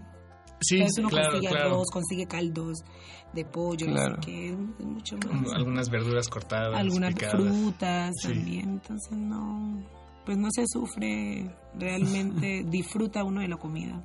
En, en toda- nosotros tenemos cuenta en Facebook, en Twitter, en Instagram.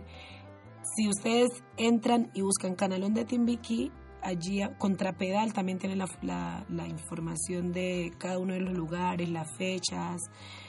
El lanzamiento de la nueva producción va a estar más o menos como para finales de abril, principios de mayo. No se ha definido exactamente la fecha.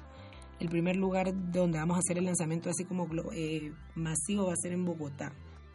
Luego Cali y luego se tiene pensado hacer una gira alrededor del Pacífico. Diferentes pueblos del Pacífico. Eh, Nidia, Andrés, muchísimas gracias por, por acompañarnos aquí en Radio UNAM. No, pues a ustedes por la invitación y por ayudar pues también de alguna manera a la difusión de y visibilización de esta otra región. De Colombia eh, porque bueno pues es importante también que el mundo sepa que Colombia es un, un país diverso en todo sentido y pues la música eh, hay mucha mucha música en Colombia en todas las regiones músicas di- distintas Colombia no es solo cumbia este caso, pues Exactamente. Colombia también es currulao y es marimba de chonta Pues muchas gracias. Muchas gracias. Muchísimas felicidades. gracias. Éxitos en sus shows acá.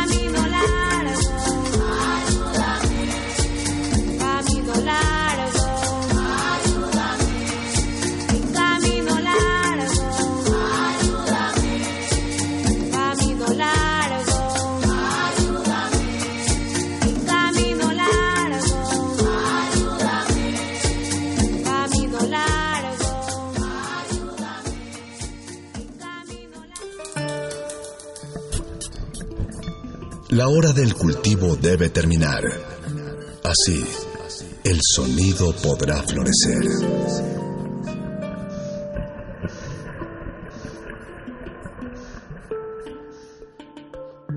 Hola.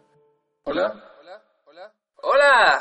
Hola. Eh, ¿Han visto han visto Temuchizanu y Boca Seca, man? Hola. Es la No, vaina más acuerdo. increíble Pero he visto la de. Me llaman conejo.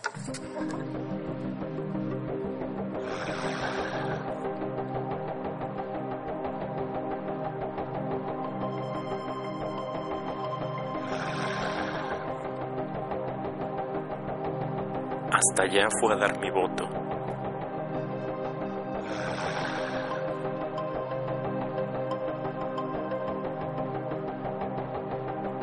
Compra de sufragio y corazones rotos en el lago de Chalco. Mi voto. Compra de sufragio y corazones rotos Mi voto. en el lago de Chalco.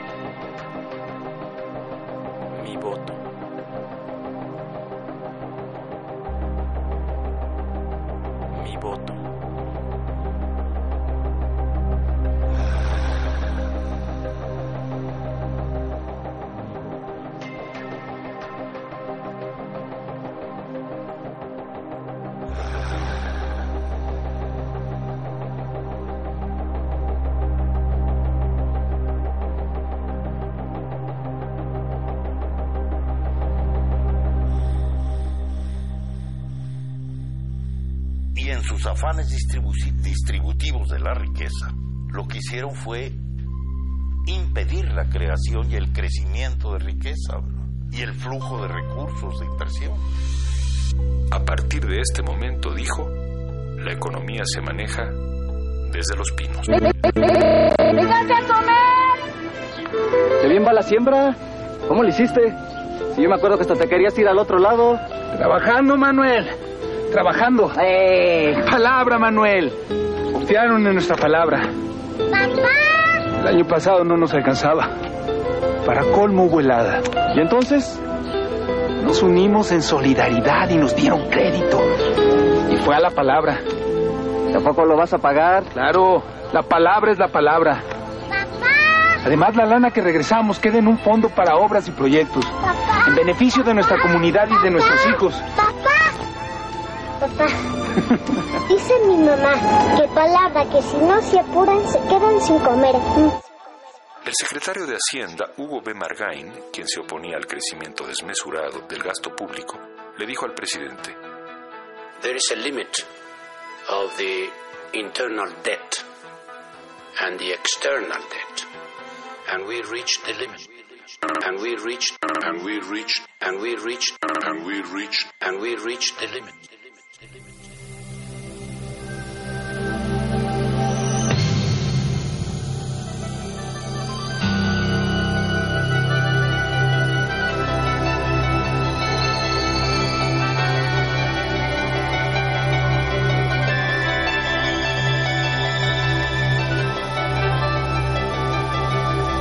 Un nuevo amanecer, hermanos.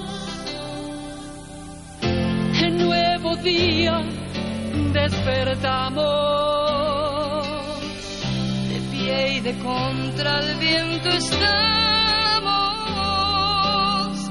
Nobleza y honra, mexicanos. Hijos de vestida en tres colores. Un tierra buena que revive con los más altos honores. Nuestro enemigo, la pobreza.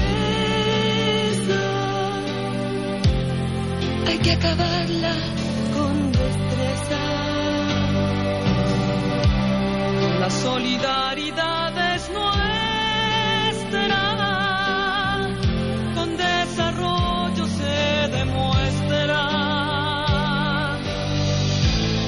Gobierno y pueblo hacen la fuerza, el campesino y la gran empresa. Unidos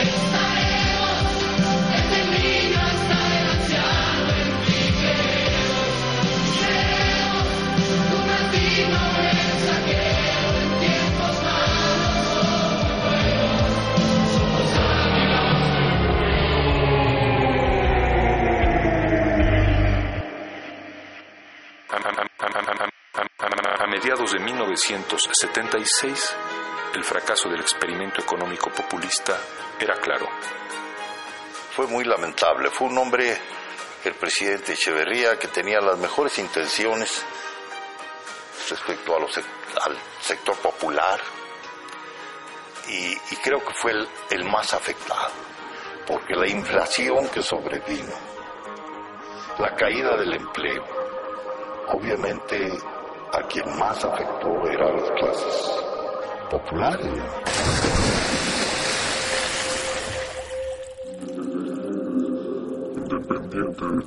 El lago de Chalco fue un cuerpo de agua muy importante para el desarrollo de la cultura del altiplano mexicano. En el vaso secado del lago creció desde 1980 la ciudad de Chalco, que finalmente quedó integrada en la Mancha Urbana de México. Posteriormente, las colonias que nacieron en esa región conformaron el municipio de Valle de Chalco Solidaridad, independiente de Chalco.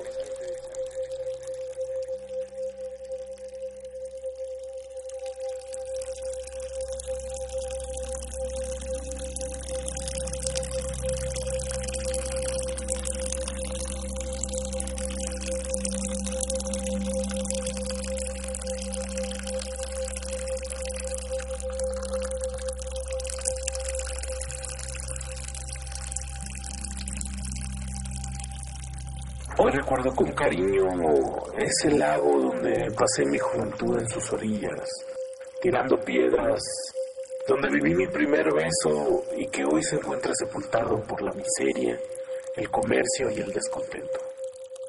Debí habérmelo pensado mejor. Hasta allá fue a dar mi voto, pero alguien dijo fraude. Existen flores en medio de los pantanos. Ecosistemas entre los charcos. La basura de unos es el tesoro de otros. La realidad es una máscara. Y cada una de sus verdades, una historia. Aguas negras. Ensuciamos porque la renovación está en limpiar. Limpiar.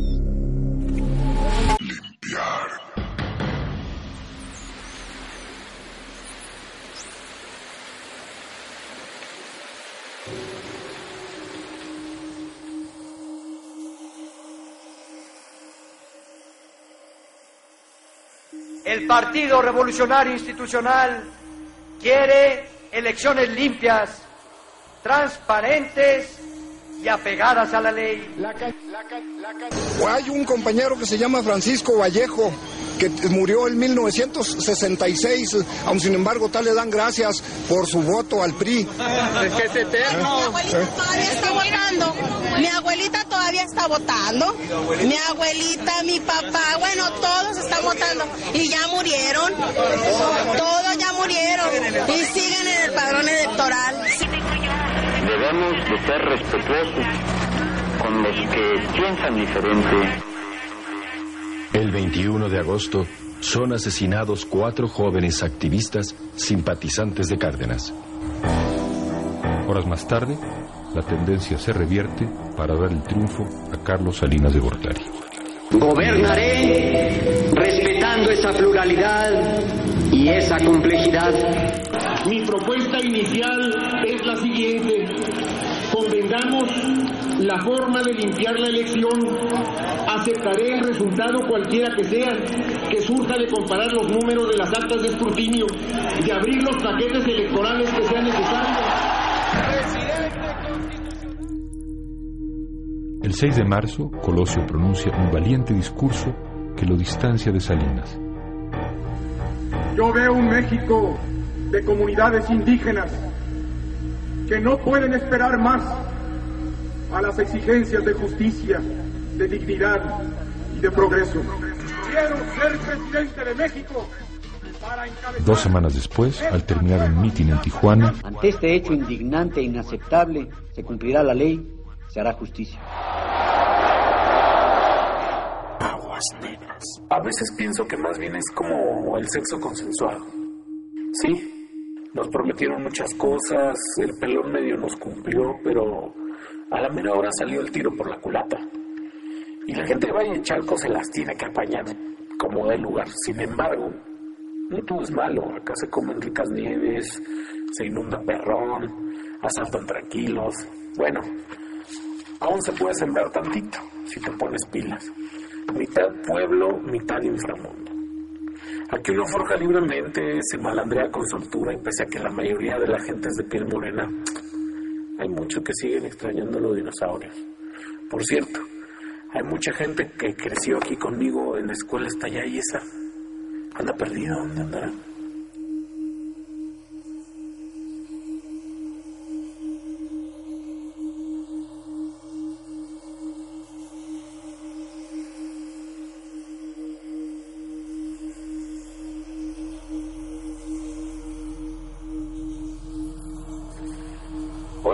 Cariño ese lago donde pasé juntos, orillas, tirando piedra, donde viví mi primer beso y todo se encuentra sepultado por la miseria, por comercio y el contento.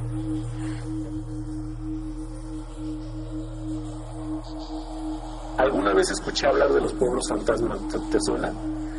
Sí, eso es como Real de 14 o Mineral de los Pozos, pero más bien yo estaba pensando que el Chaco nació así, como un fantasma, fantasmeado, maiceado, robado. Su castigo por estar sobre un lago, ¿acaso? Y lo del 88, es un fantasma, ¿no? Pero esos que, que si salen en la noche te espantan. Imagínate, la democracia fuera un fantasma. Que el progreso, otro fantasma. Chalco, municipio fantasma. Qué miedo, man. Aguas negras. Una canción que le gusta mucho a todo el mundo, sobre todo a los muertos.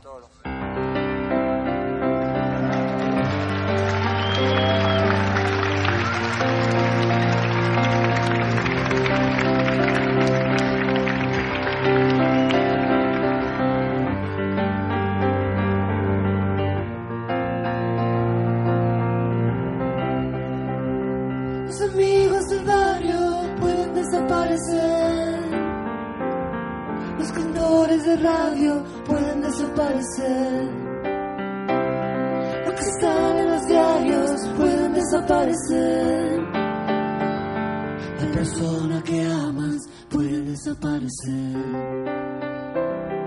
que están en el aire pueden desaparecer. Los que están en el aire pueden desaparecer. Los que están en la calle pueden desaparecer en la calle. Los amigos del barrio pueden desaparecer. Pero los dinosaurios van a desaparecer. No estoy tranquilo, mi amor. Hoy es sábado a la noche, un amigo está en cana. Oh, mi amor, desaparece el mundo. Si los pesados, mi amor, llevan todo ese montón de equipaje en la mano. Oh, mi amor, yo quiero ser liviano. Cuando el mundo tira para abajo, es mejor no estar atado a nada. Imaginen a los heavy metals en la cama. Cuando el mundo tira para abajo, no estar atado a nada. Imaginen a los dinosaurios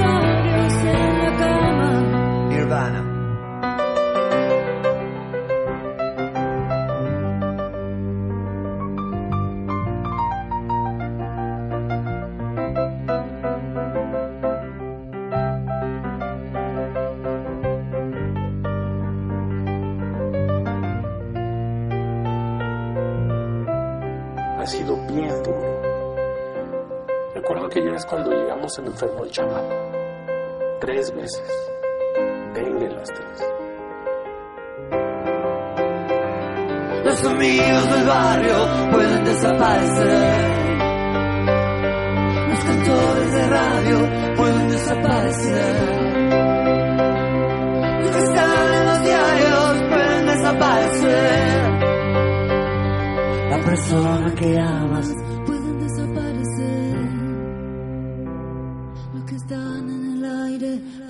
están en el aire pueden desaparecer en la calle, pueden desaparecer en la calle. Oh, los amigos del barrio pueden desaparecer. Pero los dinosaurios van a desaparecer.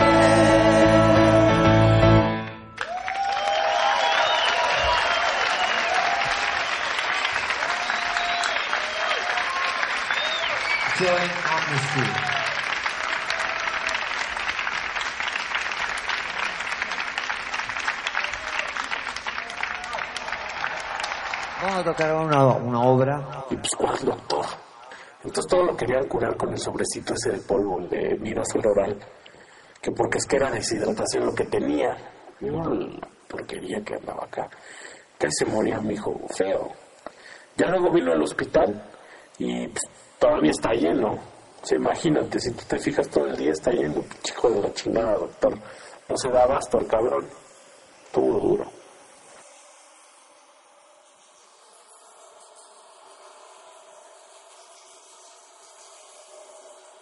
Ha sido bien duro. Pues más que nada gente de Nesa, de Puebla, incluso de Catepec, se vino para acá. Yo lo que digo es que todos éramos acarreados unos con otros. Ahora que me preguntaban del agua, pues del agua, pues. Aunque está puerca, todavía está más limpiecita, no te creas, ¿eh? Es de que el sistema hidrológico, este que se forma por los escurrimientos que bajan del isla, como el que viene del río de la compañía La Meca, esos sirven de límite natural entre el municipio y los canales de desagüe de las aguas negras. Y ya luego en la parte del oeste se localiza el, el canal de Asunción San Miguel Jico, que es donde descarga las aguas de oxidación de la delegación Tláhuac. Ahí va a dar toda esa agua.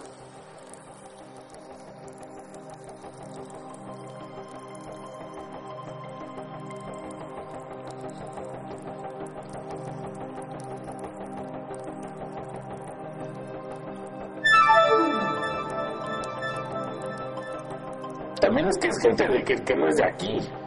Hay mucha violencia y el problema es que es de que también antes, antes era seguro, pero podías dejar tus cosas, podías dejar tus cosas, la bicicleta, pero nunca estaba cuidado, ¿eh? También. O sea, estás solo. Lo, lo que pasa es que estás solo mucho y yo creo que tampoco eso que dicen que se puede sembrar todavía, no se puede sembrar. Y el suelo, el suelo no sirve de mucho también, mucho coche. Pero pues uno aquí se halla.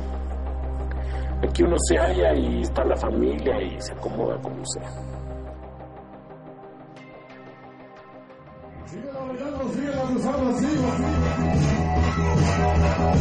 Ahí para el chiquito, ahí para el Rocky, ahí para mis brothers allá en la Liga Americana. Vámonos, el río de Rockers. Yeah. Así. Según las estadísticas de la organización Semáforo Delictivo Valle de Chalco es una zona de alto riesgo para visitantes y residentes. Los delitos que más afectan a la población, robos, homicidios y extorsiones, son un foco rojo en este municipio gobernado por Francisco Tenorio Contreras, al grado de que el municipio está incluido en la lista de sitios que el gobierno de Estados Unidos sugiere no visitar. Aquí cada rato nos asaltan, o sea, los carros. No, no, todas las 24 horas están asaltando. Ir a tomar la combi al paradero, o sea, hay que ir acompañado porque está, los asaltos están a la orden del día y de la noche. En las redes sociales circulan un sinnúmero de videos de robo a transeúnte, robo a pasajeros, robo de autos y de intentos de linchamiento de presuntos delincuentes. Los que padecen este ambiente de inseguridad opinan que al edil le hace falta algo más que voluntad política para resolver el problema de inseguridad. Queremos seguridad. Eh, porque las patrullas casi no pasan. No, Sí pasan por las avenidas, pero para acá adentro no, se me- no entran. Las mujeres de Valle de Chalco son las que más sufren el día a día por esta falta de estrategia para combatir a la delincuencia. A esta niña la vienen siguiendo, ya tiene un mes, aquí la vienen espiando, entonces ahorita lo que está viendo cómo trasladarse con su niña al kinder. Ha habido unos días que me han estado vigilando un señor de un mototaxi y entonces a mí pues me preocupa por mi, por mi hija porque está chiquita. Bien dicen ellas que las promesas no empobrecen, pero ¿cómo dejan votos? La verdad es que todo sigue igual, se quedó en puras promesas y no, no hemos visto nada. La inseguridad sigue igual. Y se acercan a la gente nada más cuando son elecciones. Pero sí les falta mucho trabajar a, a, Francisco Tenero, le va, a le va a tocar mucho trabajar y realmente acercarse a la gente, porque ahorita no, no, yo no lo he visto pararse por aquí. Así que pasará mucho tiempo para que Valle de Chalco deje ese quinto lugar en la lista de los municipios de riesgo de acuerdo a los Estados Unidos.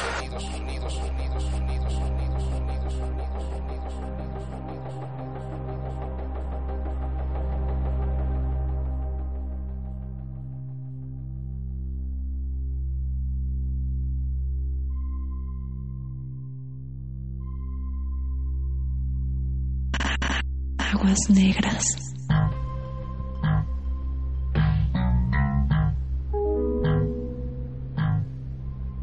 Aquí me quedo, aquí nací y aquí me muero. Aquí nació mi sueño, aquí nacieron las aguas del arroyo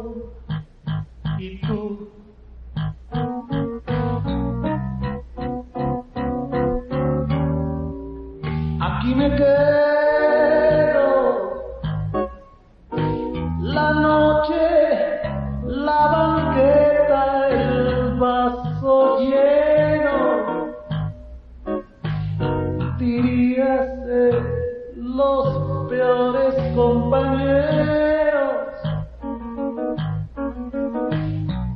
Diría ser los únicos también. Aquí no puedo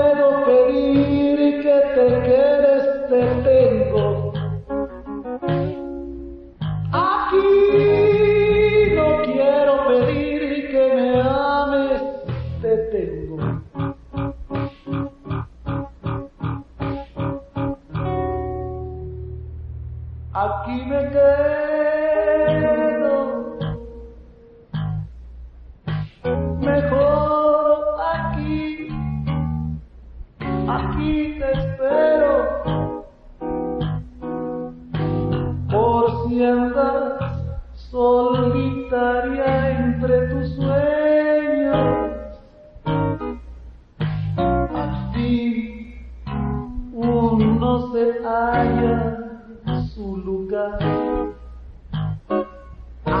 no puedo pedir que te quedes, te tengo.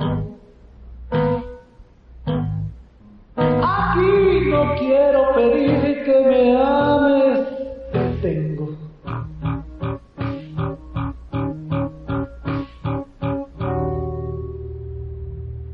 Aquí me quedo,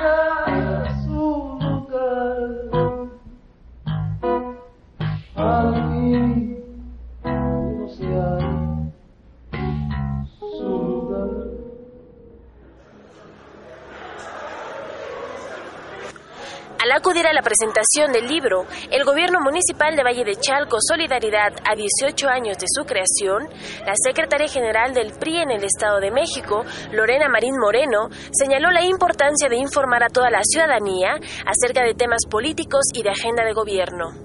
Ante alumnos y profesores de la Universidad Autónoma del Estado de México en Ecatepec, resaltó que con estas actividades el PRI busca acercarse a todos los sectores de la población, principalmente a aquellos que no tienen filiación partidista. Secretaría General del Este ejemplar, autoría del arqueólogo Jaime Noyola Rocha, relata la historia de este municipio, sus inicios y su transformación económica, política y social.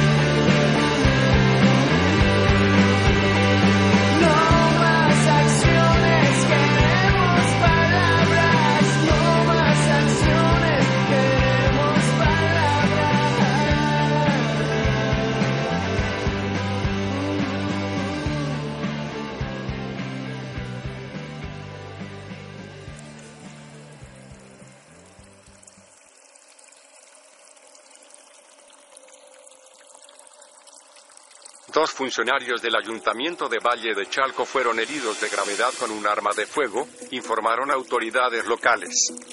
Las víctimas son los hermanos Luis Alberto Reyes García, de 31 años, quien es subdirector de movilidad, así como Juan Antonio Reyes García, de 27 años, quien también labora en la administración.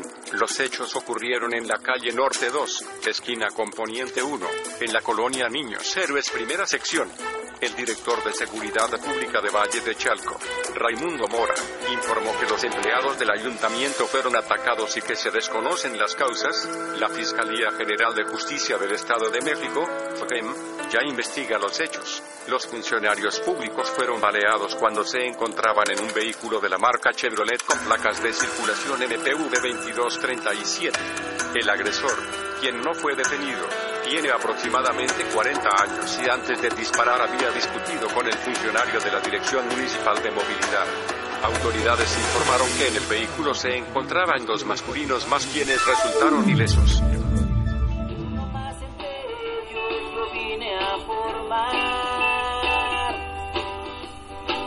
Tan alejados de Dios, solo aquel hambre eterna.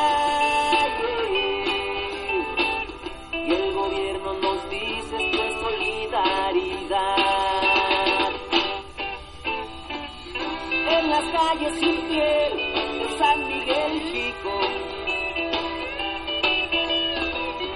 Esta noche la luna se olvidó de llegar. Sobre las mesas sin pan de San Miguel Chico.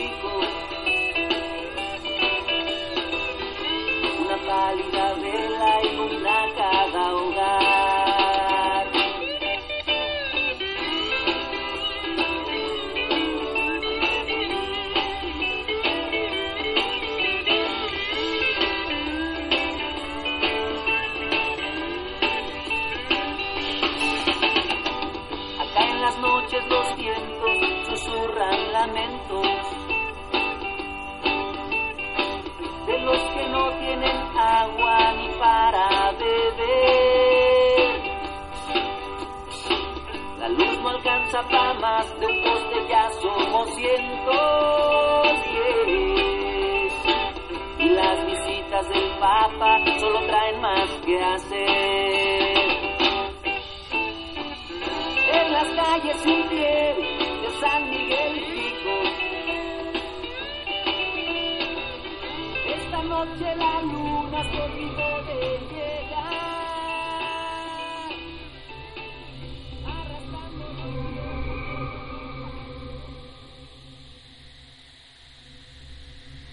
Valle de Chalco, la nota. Hace 10 años la señora Hipólita vio cómo se inundaba su casa la madrugada del primero de junio. Aquella vez, en su afán por rescatar las cosas de valor que se encontraban bajo las aguas negras del canal de la compañía, sus pies se infectaron y estuvo durante varias semanas en cama. No podía trabajar, había perdido muchas de sus pertenencias y los gobiernos federal y estatal le dieron menos de 10 mil pesos para cubrir los daños que ascendían a más de 100 mil pesos. La madrugada del 5 de febrero, la casa de la señora Hipólita quedó nuevamente debajo de las sucias aguas del canal de la compañía, el cual se desbordó a causa de falta de mantenimiento por parte del gobierno mexicano y el Estado de México. Las lluvias atípicas y el deshielo de los volcanes Popocatépetl e Iztaccíhuatl incrementaron el flujo de agua y fracturaron la débil estructura del canal. Sabe que la ayuda no llegará como debiese. Tiene coraje y sus ojos reflejan el dolor que le causa relatar lo que sufrió para recuperarse después de 10 años de aquella madrugada de junio, en que vio por primera vez su casa inundada. Ahora lo ha perdido casi todo y solo está segura de aquello que el gobierno federal y el gobierno estatal llaman ayuda es una burla. Está indignada y su frustración se disimula debajo de un cubrebocas. No es la única. Muchos vecinos comienzan a hablar y a reflexionar sobre las opciones y posibilidades que pueden tener en caso de avanzar juntos, sin la ayuda del gobierno estatal o federal. Solo el tiempo nos dirá qué sucederá. Aguas negras. ¿Ya oíste las noticias? ¿Quién yo? Hmm. Pues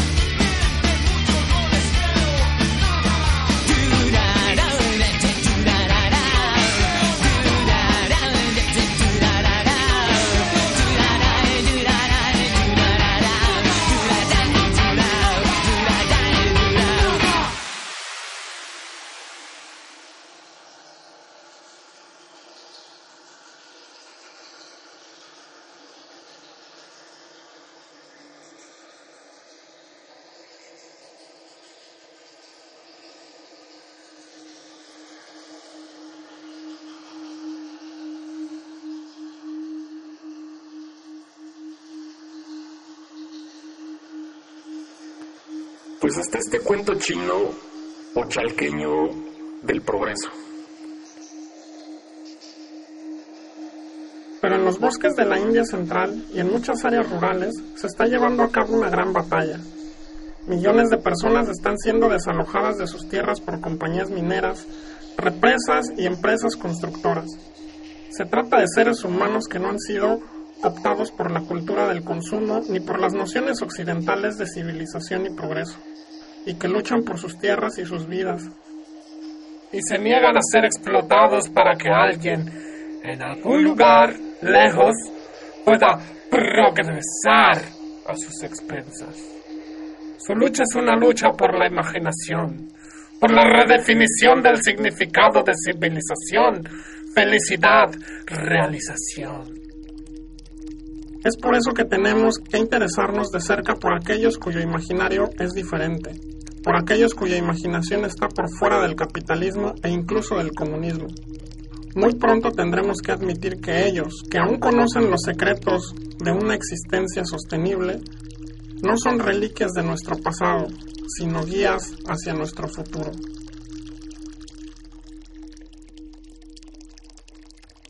Definitivamente, ese no es el caso de Chalco.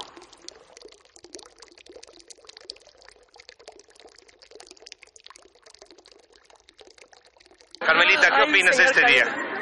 Estoy feliz porque el mensaje tuvo mm, perspectivas muy alentadoras para todos nosotros los mexicanos. Y el señor eh, presidente, licenciado Carlos Salinas de Gortari, creo que nos va a ayudar bastante. Para un joven como tú, Luis Miguel, que has tenido fama, has tenido un prestigio, has logrado a través de tu trabajo, ¿qué significa como mexicano un día de estos?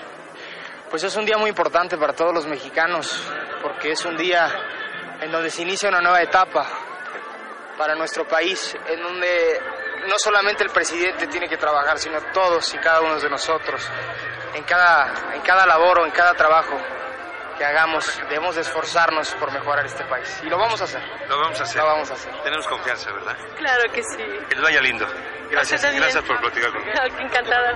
Pues esta silla la hizo mi papá. No es cierto, la hizo mi papá. No, porque mi papá es el que hace la madera. Ah, sí, pues mi papá es el que hace la tela para que te sientes.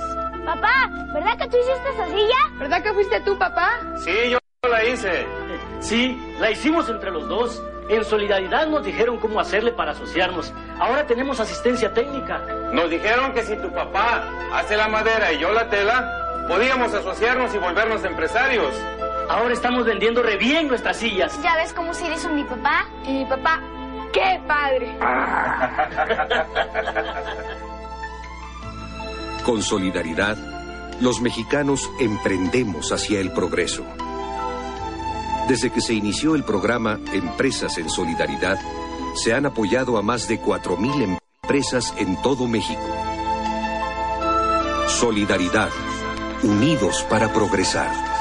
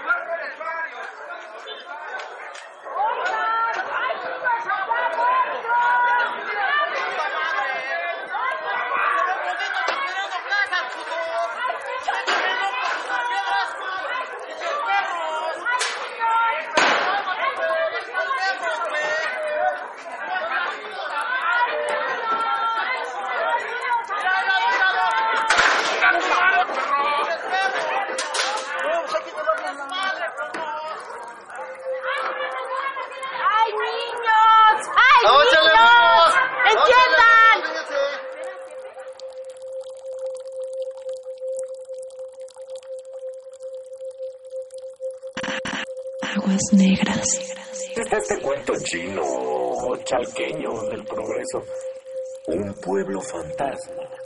El abandono. Estado de sitio. Estado de Un sitio. pueblo fantasma. Dicen que el progreso ya va a llegar a Chalco. Soledad. Mitad pueblo, mitad otra Estado de cosa. sitio. Mitad pueblo, mitad otra cosa. Mitad pueblo, mitad otra cosa. Soledad. Soledad. Mitad pueblo, mitad otra cosa. Un pueblo fantasma. Dicen que el progreso ya va a llegar a Chalco. Mitad pueblo, mitad otra cosa. Soledad. Un pueblo fantasma. El abandono. El abandono. Un pueblo fantasma. Estado de sitio. Estado de sitio. Dicen que el progreso ya va a llegar a Chalco. Mitad pueblo, mitad otra cosa. Un pueblo fantasma. El abandono. Dicen que el progreso ya va a llegar a Chalco. Mitad pueblo, mitad otra cosa. Mitad pueblo, mitad otra cosa.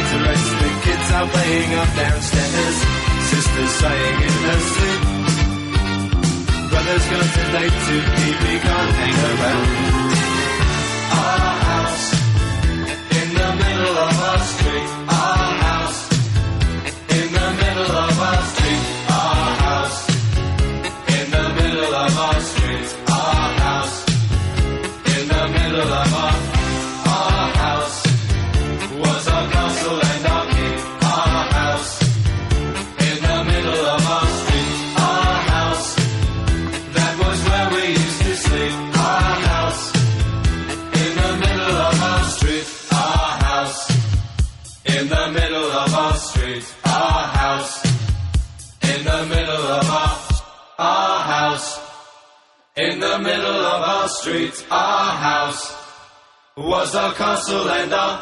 Something tells you that you've got to get away from it.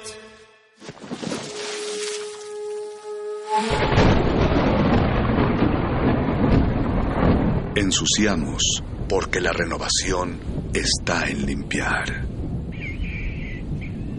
Limpiar. Limpiar. Aguas negras.